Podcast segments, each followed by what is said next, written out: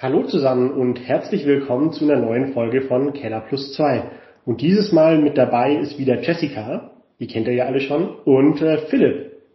Philipp, wer bist denn du eigentlich? Ja, Philipp Karnebogen mein Name. Ich bin wissenschaftlicher Mitarbeitender und Doktorand am Fraunhofer FIT, wo ich insbesondere dazu forsche, wie KI die Wertschöpfung verändert. Das heißt, wie künstliche Intelligenz und die Auswertung von Daten zu neuen Wertangeboten führen oder bestehende Wertangebote verändern. Ähm, vom Background her habe ich ursprünglich mal Wirtschaftsingenieurwesen studiert. Äh, merkt man ein bisschen noch in meiner täglichen Forschung, weil ich mich da vor allen Dingen stark auch mit dem industriellen Sektor beschäftige. Genau, freue mich heute dabei zu sein. Sehr schön. Sehr gut, dass du da bist, weil wir heute ein Thema rausgesucht haben, das äh, natürlich auch wieder perfekt dazu passt. Und zwar haben wir uns das ganze Thema Datenplattformen rausgesucht, weil das ist was, wo sowohl im Industriebereich, wo du ja ursprünglich herkommst, aber auch im Tourismusbereich, wo wir ganz viel machen, äh, gerade derzeit ein sehr, sehr heißes Thema ist, äh, wo es einfach darum geht, äh, wie funktionieren eigentlich solche Plattformen. Aber ich glaube, das kannst du viel besser erklären als ich. Deswegen würde ich direkt den Ball wieder zu dir rüberwerfen und fragen, was sind eigentlich Datenplattformen und wie funktionieren die eigentlich? Ja, kann ich gerne kurz ganz grob erklären. Eine Datenplattform hat zunächst die Aufgabe, aus ganz, ganz vielen unterschiedlichen Quellen, ähm, richtet sich natürlich nach dem Kontext, Daten zusammenzuziehen, zu aggregieren, ähm, diese Daten dann so aufzubereiten, dass sie irgendwie sinnig verwertbar sind für bestimmte Use Cases. Das heißt, wir haben auf der einen Seite ganz klassische ETL-Prozesse, mit denen Daten aus allerhand Quellen zusammengezogen werden.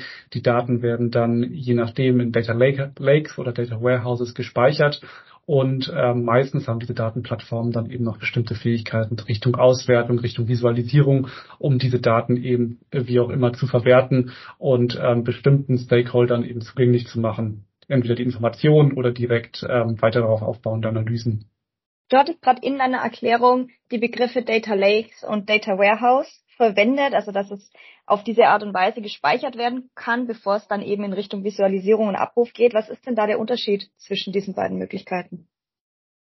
Ähm, das ist jetzt auch wieder, sind beides Buzzwords, das heißt, da gibt es viele technische Details. Ähm, Im ganz groben könnte man sagen, Data Lake ist erstmal wirklich im bildlichen Sinne gesprochen ein, ein Ort, wo ich alle Daten, Daten unstrukturiert, ähm, semi-strukturiert oder strukturiert einfach ablade ähm, ein Data Warehouse dagegen ist meistens schon etwas stärker darauf ausgerichtet, diese Daten in eine strukturierte oder zumindest geordnete Form zu bringen, sodass Data Lakes erstmal wirklich die, die einfache Speicherung großer Datenmengen ermöglichen und Data Warehouses im Gegensatz dazu schon etwas mehr darauf ausgerichtet sind, die dann zu queryen, da ein paar Analysen drauf zu fahren.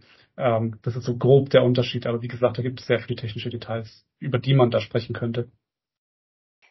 Gibt es dann auch Möglichkeiten, wie das ineinander greift? Weil so wie ich mir das gerade vorstelle, baut natürlich ein Data Warehouse auch relativ direkt natürlich aus dem Data Lake auf. Also ich stelle mir auch vor, um Daten in einen Data Lake zu werten, äh, muss man jetzt auch nicht so viel Vorbereitung dafür haben. Heißt, es kann erstmal Hauptsache Daten bereitgestellt werden. Ähm, bei dem Data Warehouse ist natürlich dann doch die Vorbereitung, weiß ich nicht, in welchen, damit man das in das gleiche Format bringt, dass es in die gleichen Strukturen kommt und so weiter, natürlich doch durchaus äh, aufwendiger. Ähm, heißt, gibt es da dann auch Konzepte, dass es quasi ineinander hakt und quasi ähm, genau aufeinander aufbaut?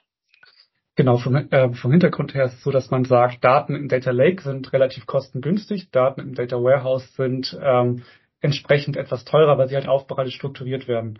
Das heißt, ja, die beiden sind verschachtelt in dem Sinne, dass man sich überlegt, was in meinem Data Lake ist für mich besonders spannend, besonders wertvoll und soll in ein Data Warehouse übertragen werden, weil das Daten für mich sind. Da möchte ich regelmäßig drauf zugreifen, die möchte ich in einer strukturierten Form haben, mit diesen Daten möchte ich arbeiten.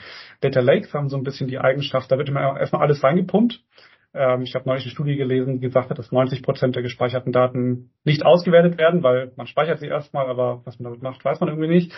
Ähm, das heißt, Data Lakes werden auch gerne mal zum Negativbegriff Data Swamp. Das heißt, es ist einfach irgendein, irgendein Server, wo alles Mögliche liegt und kein Mensch weiß, was so genau. Und es ist auch völlig unstrukturiert und völlig schwer auszuwerten. Und auf Basis dieses Datenschatzes muss ich mir halt überlegen, was davon möchte ich denn wirklich für mich aggregieren, für mich auswerten. Und das ist dann der Punkt, wo man eben sagt, und hier muss das Data Warehouse ansetzen und diese Daten, die für mich einen bestimmten Wert haben, und da ist natürlich dann auch die Business-Sicht oder die unternehmerische Sicht sehr wichtig, überführen in eine strukturierte Sicht ähm, im Data Warehouse, wo ich dann eben wirklich gut mitarbeiten kann. Danke. Die Wichtigkeit von Daten ist ja inzwischen doch den meisten Personen bekannt und den meisten Unternehmen bekannt, dass Daten irgendwie äh, der neue Schatz ist, so wird oft geredet ganz oft werden die Daten aber gespeichert, aber es ist nicht so ganz klar, was man dann damit machen kann. Und es ist auch nicht so ganz klar, wie man da denn am besten zugreifen kann. Also um jetzt mal spezifischer zu werden, in jeglichem Projekt kommt sehr, sehr schnell dann auch das Thema auf, naja, wir müssen irgendwie die Möglichkeit schaffen, dass die Daten verbreitet werden, egal ob natürlich entweder öffentlich oder halt eben in dem Rahmen von gewissen Projektpartnern. Ähm, Gibt es da Analysen da dazu oder Überlegungen? Ist es sinnvoller, eher äh, spezifischer diese ähm, Datenplattformen dann eben aufzubauen, beispielsweise immer rund um ein bestimmtes Themengebiet und möglichst abgegrenzt? Oder aber, dass man sagt, okay, man hat lieber eine riesige Datenplattform, wo man eigentlich alles findet, damit man halt zu diesem Single Point of Truth irgendwie hinkriegt. Also ich glaube, beides sind natürlich irgendwie extremer, äh, hängt natürlich auch sehr viel mit Datenschutz und Sicherheit und so zusammen. Ähm, aber gibt es da Tendenzen, wo man sagt, okay, lieber klare, abgrenzende Bereiche oder eher versuchen, natürlich ein Thema vollständig abzudecken? Ja, ähm, das ist, glaube ich, eine Frage, die extrem vom jeweiligen Kontext abhängt. Ähm, ich glaube, wo man auf jeden Fall darauf achten sollte oder was hier wichtig ist, ist gerade, wenn man so abgegrenzte Bereiche sieht, ähm, da kann man ja schnell jetzt wieder in die klassische Silo-Denke zurückkommen, dass dreimal die gleichen Daten an drei unterschiedlichen ähm, Ecken mit noch leicht unterschiedlichen Attributen abliegen, sodass wirklich keiner mehr durchblickt und ähm, dass äh, zu, das zu großen Verwirrungen oder auch unterschiedlichen Ergebnissen führt. Auf der anderen Seite hat man natürlich das Problem, wenn du alle Daten an einem Ort hast, dann kannst du ganz, ganz viele Analysen führen. Die Data Scientists können sich richtig austoben, finden auch jede Menge Scheinkorrelationen. Ähm, gerne natürlich auch mal das eine oder andere, was man noch nicht erwartet hat. Ähm, aber die Abwägung zwischen jeder kann auf alles zugreifen, was natürlich aus einer Governance und IT-Security-Perspektive problematisch ist. Und wir schneiden das ganz, ganz klein und jeder kann nur auf seinen spezifischen Bereich zugreifen, kann aber beispielsweise nicht ähm, verliert dadurch einen gewissen Wert, weil er nicht mehr so Daten so zusammenziehen kann und damit vielleicht auch Erkenntnisse einfach verloren gehen. Die ist schwierig und die ist, glaube ich, sehr, sehr kontextabhängig. Jetzt äh, träumt man ja ganz häufig irgendwie davon, äh, weil du gerade kontextabhängig gesagt hast, äh, so eine ganz, ganz große Meta-Plattform für irgendwie Industriezweige äh, zu schaffen. Da gibt es ja auch ganz, ganz viele Bestrebungen immer. Äh, ich habe irgendwie so die Beobachtung, dass das so ein extrem kompliziertes äh, Thema ist, wo sich auch ganz, ganz viele Leute drin verrennen. Warum ist das eigentlich so? Ich glaube, das Problem ist, bestimmte das ist ja fast schon ein spieltheoretisches Problem, weil es gibt Daten, da macht es Sinn, die zu teilen, weil ich dann sowas habe, zum Beispiel in der Wissenschaft nennt sich Datennetzwerkeffekte. Ähm, dadurch, dass wir alle Daten teilen, haben wir alle Zugriff auf mehr Daten, können beispielsweise Analysen fahren auf Basis von mehr Daten, erzielen bessere Ergebnisse und diese Ergebnisse helfen wiederum uns allen. Das heißt, es hat Sinn gemacht, diese Daten zu teilen. Auf der anderen Seite ähm, habe ich häufig das Gefühl, die Leute wissen selber nicht so richtig, was in ihren Daten drinsteckt. Und bevor es ein anderer findet, das Geheimnis, das sich irgendwie in den Daten versteckt, und dann wussten wir es gar nicht, und jetzt hat er was über uns herausgefunden, was wir eigentlich nicht freigeben wollten, gibt es erstmal keiner frei. Das heißt, häufig stellt irgendjemand so eine Datenplattform in die Mitte. Ähm, dann misstraut man vielleicht schon dem Anbieter dieser Datenplattform und sagt, boah, nee. Oder man sagt, ähm, ich gebe jetzt irgendwie nur die Daten frei, die eh frei zugänglich sind, womit der Wert, Mehrwert der Plattform nicht so groß ist. Das heißt, ähm, das ist häufig ein kollektives Problem, weswegen diese Plattformen erstmal gar nicht losfliegen, aus meiner Sicht. Ja, was eine Beobachtung, die ich quasi auch immer hatte, ist, äh, im, im Tourismus gibt es ja auch ganz viele solcher äh, Datenplattformen, die derzeit irgendwie äh, aus äh, der, wo, wo es einfach darum geht, dass äh, jetzt kleine äh, Stakeholder dann immer eigentlich dazu angehalten sind, da Informationen zu sich preiszugeben und äh, da hochzuladen. Aber meistens fehlt es denen auch einfach am Know-how, wie sie überhaupt Daten bereitstellen können und äh, wie du auch gerade geschildert hast, am Interesse äh, dann oder am Mehrwert dann äh, dafür. Soll heißen, ich habe A, große Rüstkosten und B, bringt es mir auch nicht wirklich viel. Deswegen ist das super schwer.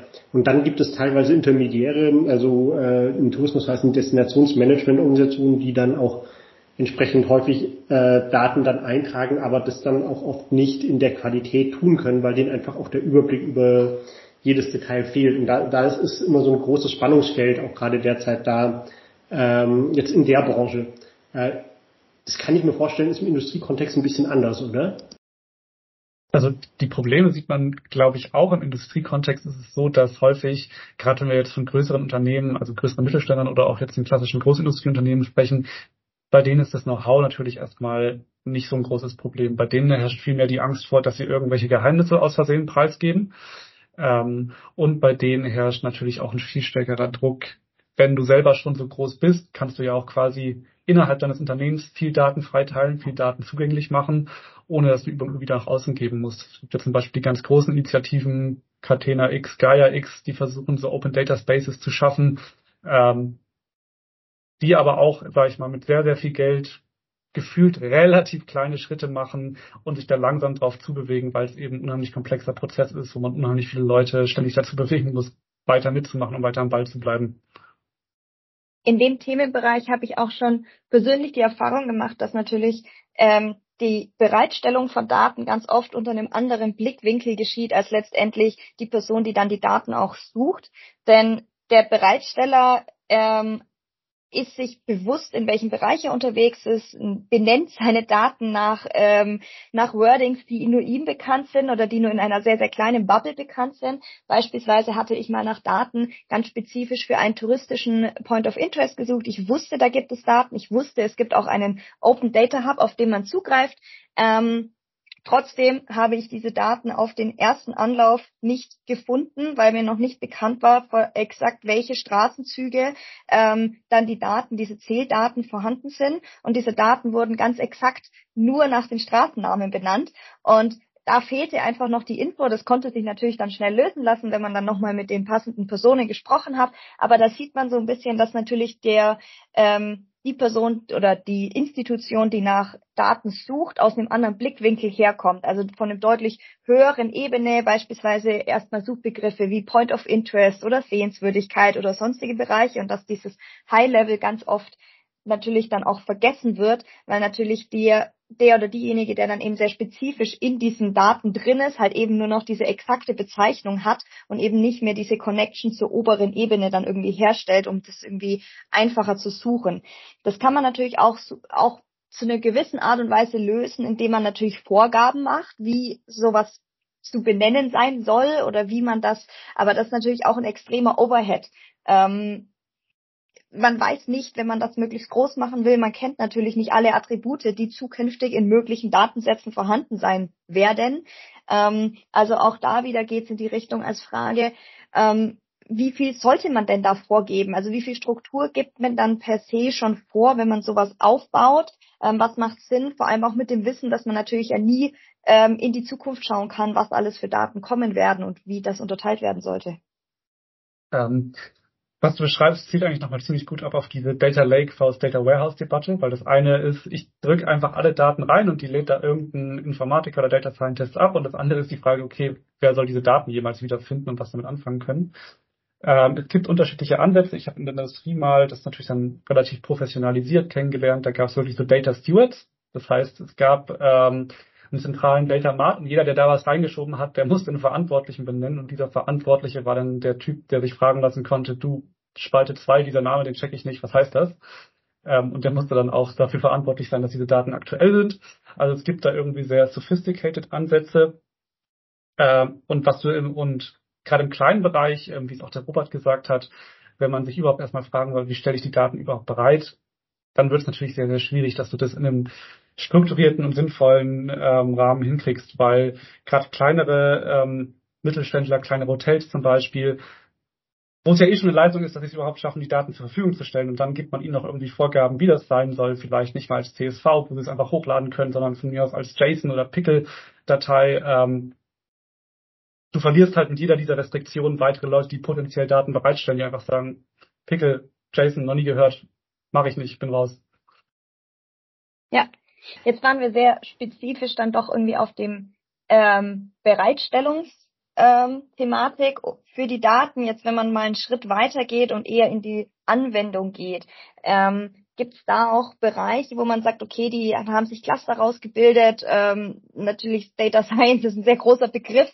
Ähm, was sind denn so typische Anwendungsfälle? Was zielt man denn darauf ab, um ich sage jetzt mal noch so ein bisschen einen Schritt weiter zu gehen? Wir waren jetzt sehr viel bei der Bereitstellung. Ähm, was ist das Ziel da dahinter, um da vielleicht noch das Thema ein bisschen ähm, näher zu beleuchten? Du meinst, dass man einfach mit den aggregierten Daten machen kann? Oder? Okay. Ja, genau. Ich kann es vielleicht mal ähm, also generell sind Daten etwas, das kann ich visualisieren und da kann ich versuchen, Informationen rauszuziehen. Ähm, das Informationen rausziehen kann heute gerne mit so Buzzwords wie KI ähm, geschehen. Das heißt, da kann ich ähm, irgendwelche einfachen oder weniger einfachen Algorithmen drauflaufen lassen. Ähm, vermutlich umso weniger ähm, komplex der Algorithmus und umso besser er zu meinem Ziel passt, umso besser. Ähm, vielleicht an einem Beispiel, ich kenne es von einem großen Automobiler, der hatte mal das Problem, dass in seinem Produktionsprozess immer quasi random, völlig zufällig Fehler aufgetreten sind und man hat nie verstanden, warum. Da ging es um eine Anlage, die hat ein Vakuum erzeugt. Und nachdem man unendlich viele Daten zusammengezogen hatte aus allen möglichen Unternehmenssystemen und nie drauf kam, woran es lag, hat irgendwann irgendein Praktikant die Idee gehabt, er vergleicht einfach mal Wetterdaten mit den Zeitpunkten der Produktionsfehler. Und dann kam raus, dass je nachdem, ob wir gerade Hochdruck oder ein Tiefdruckgebiet über der Fabrik hatten, ähm, das Vakuum beeinflusst wurde und das die Fehler verursacht hat. Und das ist für mich immer noch ein interessantes Beispiel, was einfach zeigt, ähm, die hatten so viele Daten, die sind erstmal nie auf die Idee gekommen, dass sie da Wetterdaten dazu packen, auch wenn man den Zusammenhang nicht gesehen hat. Und ähm, das zeigt nochmal in Analysen, kann es auf der einen Seite Sinn machen, alles und alles miteinander in Verbindung zu bringen und da muss auch nie was rauskommen. Teilweise kann es aber auch sehr, sehr spannende Inhalte liefern. Und ja, ähm, gerade weil ich auch im KI-Bereich unterwegs bin, Jesse, du hast gefragt, was man mit den Daten machen kann. Musste jetzt alles mit KI kommen. Ähm, man kann aber auch sehr viel simplere Sachen, einfaches Monitoring, einfache Dashboards ähm, daraus ziehen, die auch für viele Leute Nutzen stiften. Genau, im Tourismus beispielsweise geht es dann ganz häufig um Geodaten einfach und äh, Mapping von irgendwelchen Attraktionen und so weiter, wo ich dann einfach beispielsweise Öffnungszeiten hinterlege oder sonstiges. Und da, da geht der Fokus hauptsächlich auf solche Informationen. Aber wenn ich mir jetzt überlege, dass ich quasi als äh, Hotelier, der quasi äh, hauptsächlich äh, das Ziel hat, ein guter Gastgeber zu sein, dass der sich dann mit irgendwas wie Chasing beschäftigt äh, und wie man da die Daten rauspusht, dann äh, ist es in dem Feld dann relativ schnell klar, dass das nichts ist, was er entsprechend tun wird. Genau. Ich glaube, dass wir jetzt einen sehr, sehr schönen Blick auf das ganze Thema äh, Datenplattform mal hatte. Jessica, Philipp, äh, vielen Dank, äh, dass ihr da wart und äh, mit mir äh, diskutiert habt und äh, euch allen da draußen einen schönen Tag. Macht's gut. Bis dann. Ciao. Vielen Dank. Ciao. Bis dann. Ciao.